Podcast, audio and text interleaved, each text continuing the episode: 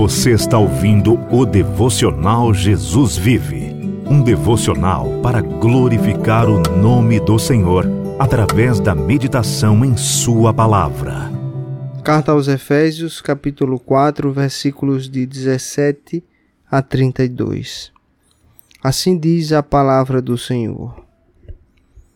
Isto, portanto, digo e no Senhor testifico, que não mais andeis como também andam os gentios, na vaidade dos seus próprios pensamentos, obscurecidos de entendimento, alheios à vida de Deus por causa da ignorância em que vivem, pela dureza do seu coração.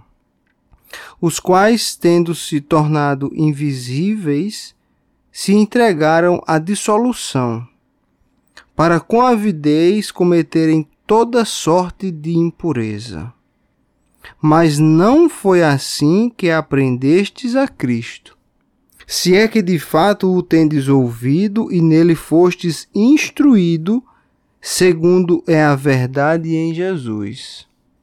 No sentido de que quanto ao trato passado, vos despojeis do velho homem, que se corrompe segundo as concupiscências do engano, e vos renoveis no espírito do vosso entendimento, e vos revistais do novo homem, criado segundo Deus, em justiça e retidão procedentes da verdade.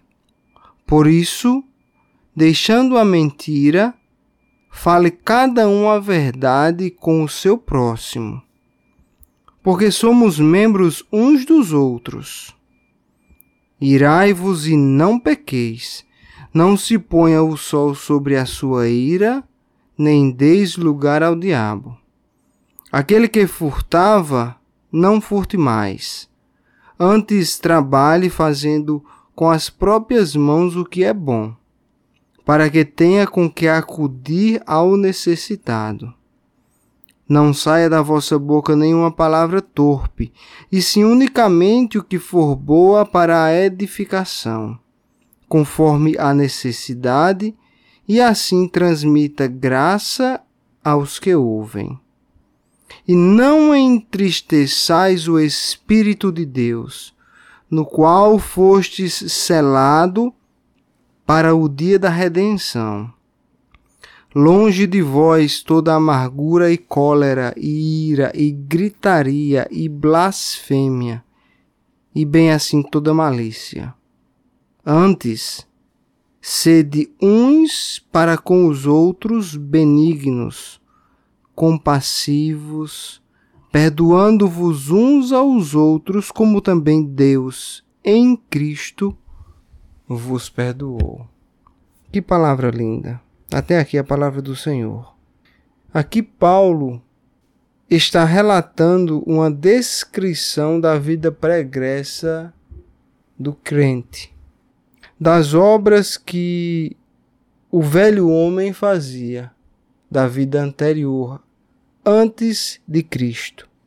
E Paulo fala aos cristãos de Éfeso de que eles não mais andeis como andavam no passado, ou como andam os gentios, como andam aquelas pessoas que não conhecem a Cristo. Paulo começa essa parte de Efésios 4, essa sessão que se inicia no versículo 12, dizendo assim: Isto, portanto, digo, e no Senhor testifico que não mais andeis como também andam os gentios, na vaidade de seus próprios pensamentos, obscurecidos de entendimento, alheios à vida de Deus por causa da ignorância em que vivem pela dureza do seu coração. Paulo aqui nos fala falou aos cristãos de Éfeso e fala conosco nos dias de hoje que nós devemos andar de uma maneira diferente do que nós andávamos antes de conhecer Cristo. Agora nós somos uma nova criatura, criado para boas obras e devemos andar de uma forma digna da vocação a que fomos chamados. Nós fomos chamados para ser santos, assim como o Senhor é santo. Portanto, nós devemos nos despir do velho homem. Aqueles que não conhecem Cristo, como Paulo relata, eles andam segundo a vaidade dos seus próprios pensamentos. Pensamentos estes que desagradam ao Senhor. Pensamentos estes que são comuns ao, ao homem natural, ao homem que não conhece o Senhor. E esses pensamentos são pervertidos porque eles tendem a ser pensamentos egoístas, pensamentos que não glorificam ao Senhor e pensamentos que trazem consigo toda forma de impiedade. A palavra do Senhor nos exorta a não confiar em nosso próprio entendimento. A palavra do Senhor nos exorta a confiar em Deus. Provérbios capítulo 3, versículo 5 nos diz: Confia no Senhor de todo o teu coração e não te estribes no teu próprio entendimento. Reconhece-o em todos os teus caminhos e ele endireitará as tuas veredas. A nossa confiança deve estar em Cristo e não na nossa capacidade. Os nossos pensamentos, o nosso entendimento, se nós não tivermos a nossa mente cativa no Senhor, eles são pensamentos que desagradam a Cristo. Paulo diz no versículo 18 que esses homens que estavam entregues ao pecado, estavam alheios à vida de Deus, não tinham comunhão com Deus, por causa da ignorância em que viviam, pela dureza dos seus corações, eles estavam obscurecidos de entendimento. Eles não tinham a capacidade de compreender os mistérios de Deus. Esses homens que viviam em inimizade com Deus, porque essa é a condição do homem que não conheceu o Senhor, ele está em inimizade com Deus, ele está travando uma guerra contra o Senhor. Eles estavam obscurecidos de entendimento, mor mortos em seus delitos e pecados. Portanto, estando mortos, assim como diz lá em Efésios capítulo 2, eles andavam segundo o curso deste mundo. Efésios 2:1 diz: Ele nos deu vida, estando vós mortos nos vossos delitos e pecados, nos quais andaste outrora, segundo o curso deste mundo, segundo o príncipe da potestade do ar, do espírito que agora atua nos filhos da desobediência. Nós andávamos como ovelha sem pastor. Porém, no momento em que nós fomos convertidos ao Senhor Jesus, no momento em que nós entregamos a nossa vida e tivemos um coração regenerado, Deus nos deu a vida. O selo do Espírito Santo foi colocado em nossos corações e agora nós somos propriedades de Cristo. Portanto, Paulo exorta esses irmãos de Éfeso de Éfeso e também exorta a nós, a Igreja do Senhor nos dias de hoje, que nós possamos andar no Senhor. Porque esses homens gentios que não conheciam o Senhor, eles tinham se tornado insensíveis às promessas de Deus. E eles, como Paulo coloca no versículo 19, tinham se entregado a toda dissolução para com avidez cometer toda sorte de impureza. A vida do homem não regenerado é uma vida que se delicia no pecado. É uma vida que não é vida, porque é uma vida sujeita ao pecado. é uma vida vivida na escravidão do pecado. Mas Paulo, no versículo 20, coloca da seguinte forma: Mas não foi assim que aprendestes a Cristo. Aqui, Paulo faz uma diferenciação muito clara do cristão e do descrente. Nós fomos instruídos no Senhor, nós que conhecemos o Evangelho da graça de Deus, sabemos que Deus nos alcançou por seu amor, Deus nos salvou pela sua graça, que é o favor imerecido de Deus, através da sua imensa misericórdia, e nos deu vida juntamente com Cristo. Efésios capítulo 2, versículo 4 nos diz: Mas Deus, sendo rico em misericórdia, por causa do grande amor com que nos amou, e estando nós mortos em nossos delitos, nos deu vida juntamente com Cristo. Pela graça sois salvos. Portanto, se somos nova criatura, devemos andar conforme Cristo andou.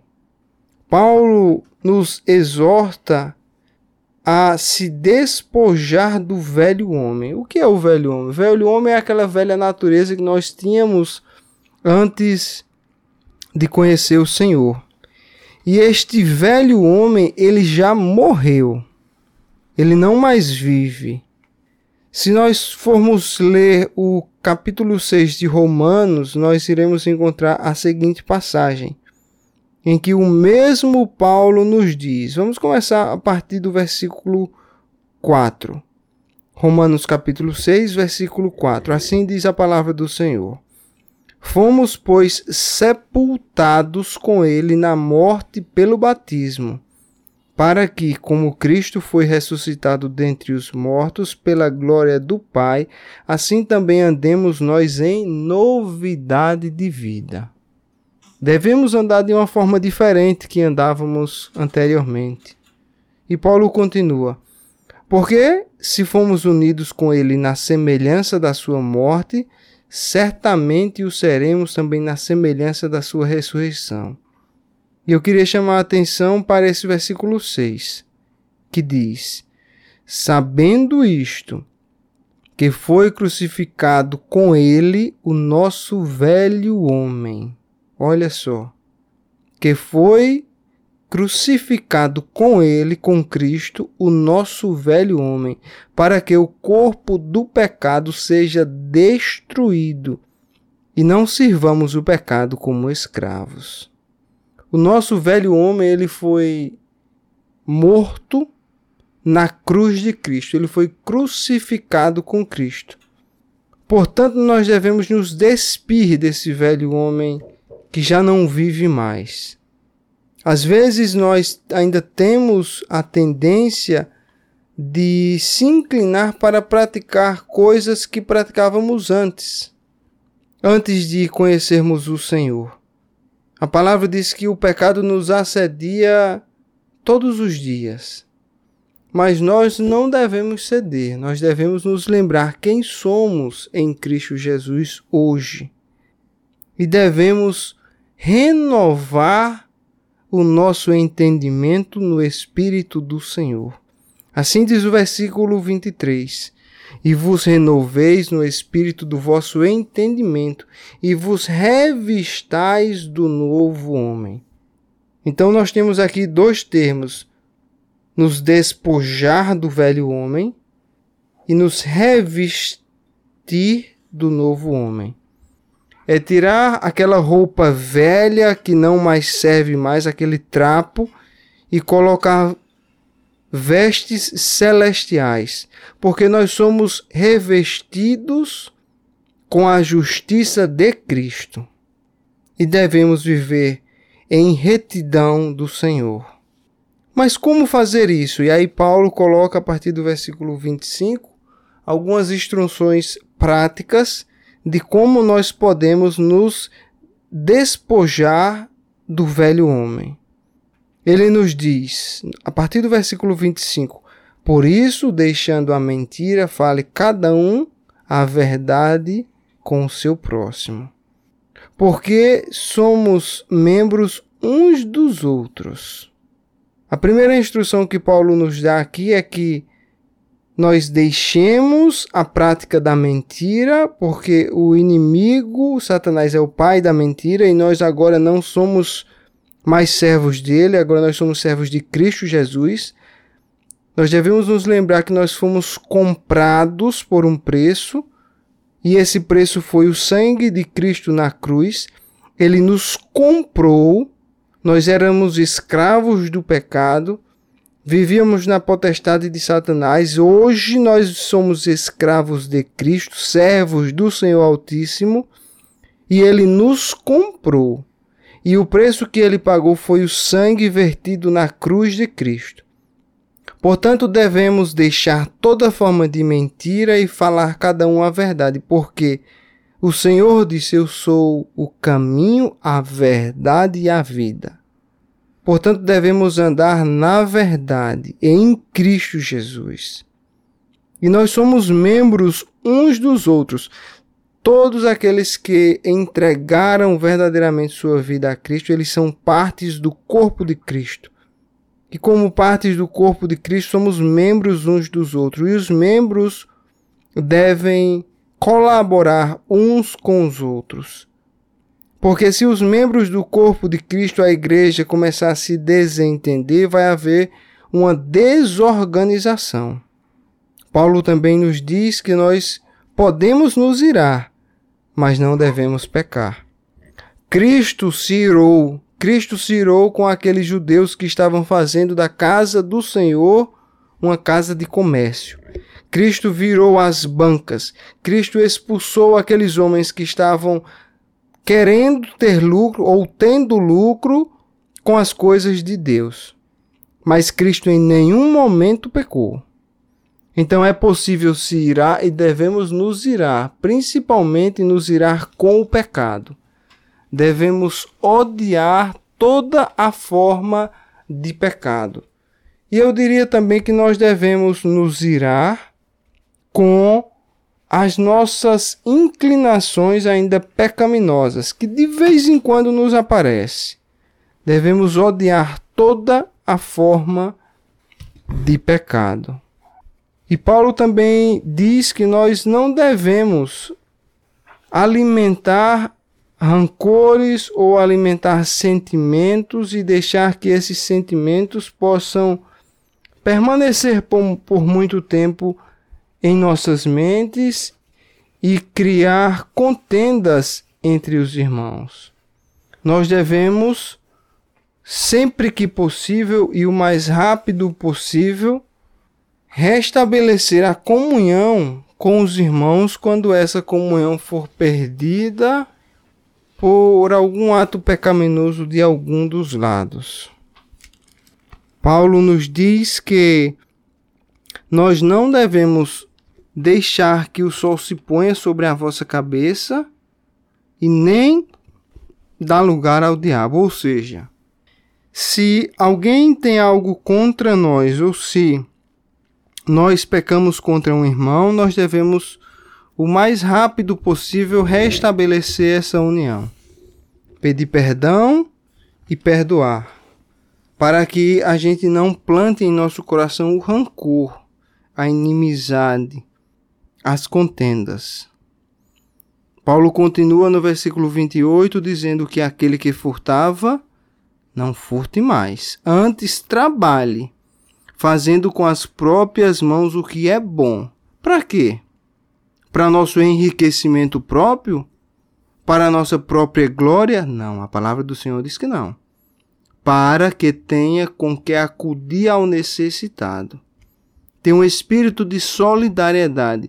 Deus, às vezes, nos abençoa financeiramente, e isso é um teste, muitas vezes eu creio porque às vezes o Senhor nos dá mais do que nós precisamos e fica observando como iremos utilizar aquele recurso extra. Iremos utilizar para o nosso próprio bel prazer, para satisfazer os nossos desejos, ou iremos utilizar para a glória de Deus, ajudando o necessitado, o necessitado, acudindo aqueles que necessitam de um acolhimento, que necessitam de uma mão amiga, de um auxílio.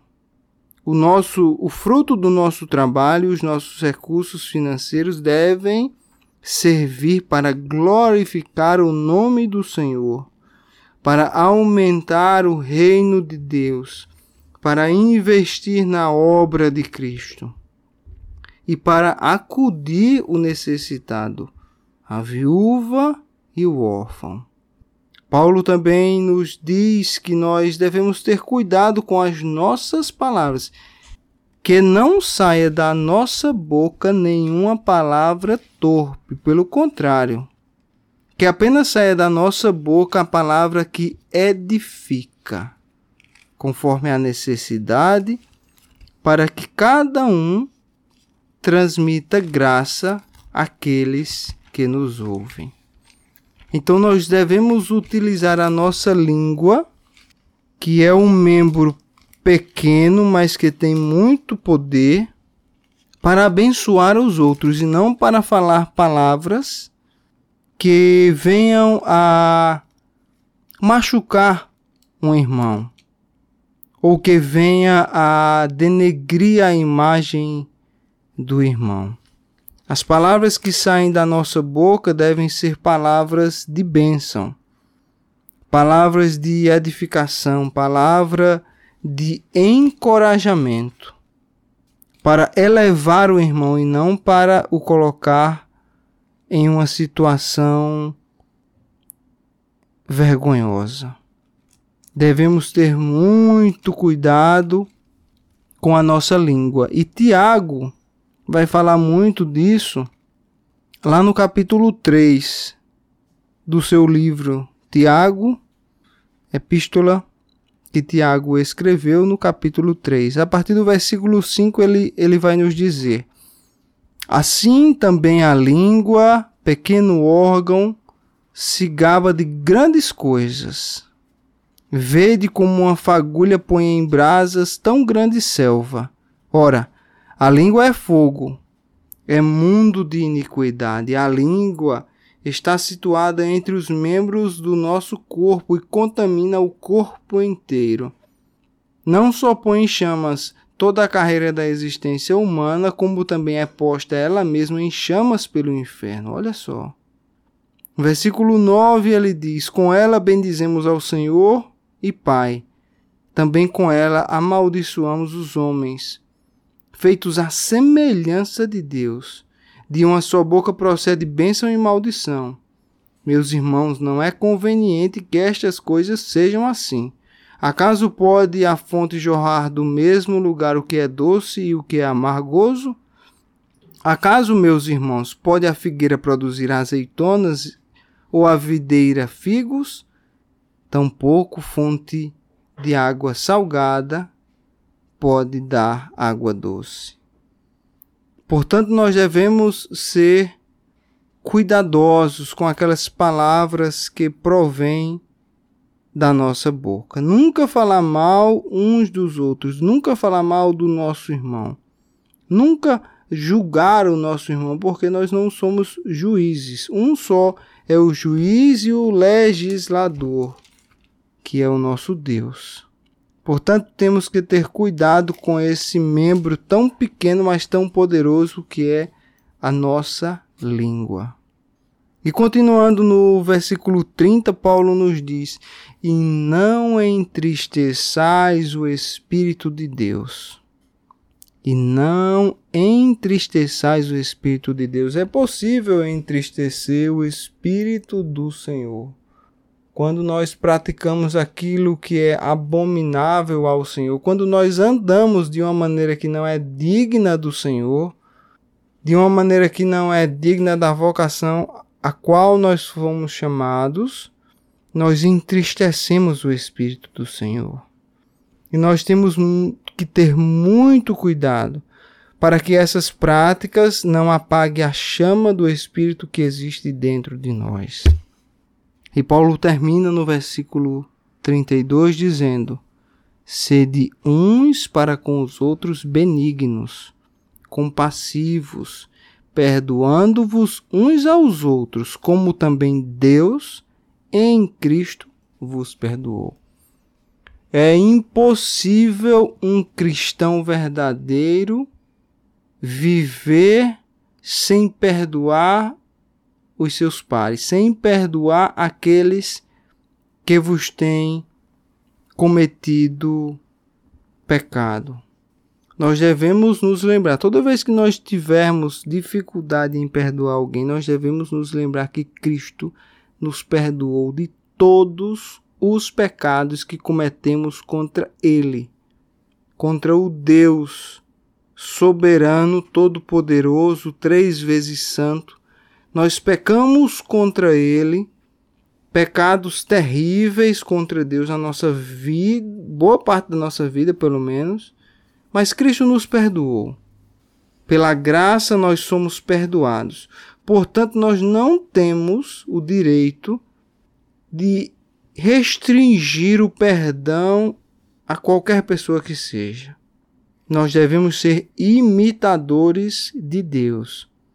Se, portanto, Cristo nos perdoou de todos os nossos pecados, nós devemos perdoar aqueles que pecaram contra nós. E que assim o Senhor nos ajude a nos despojar do velho homem e nos revestir do novo homem criado segundo Deus em justiça e retidão procedentes da verdade. Obrigado, Senhor Jesus, por essa palavra rica, maravilhosa, bendita que o Senhor nos trouxe no dia de hoje.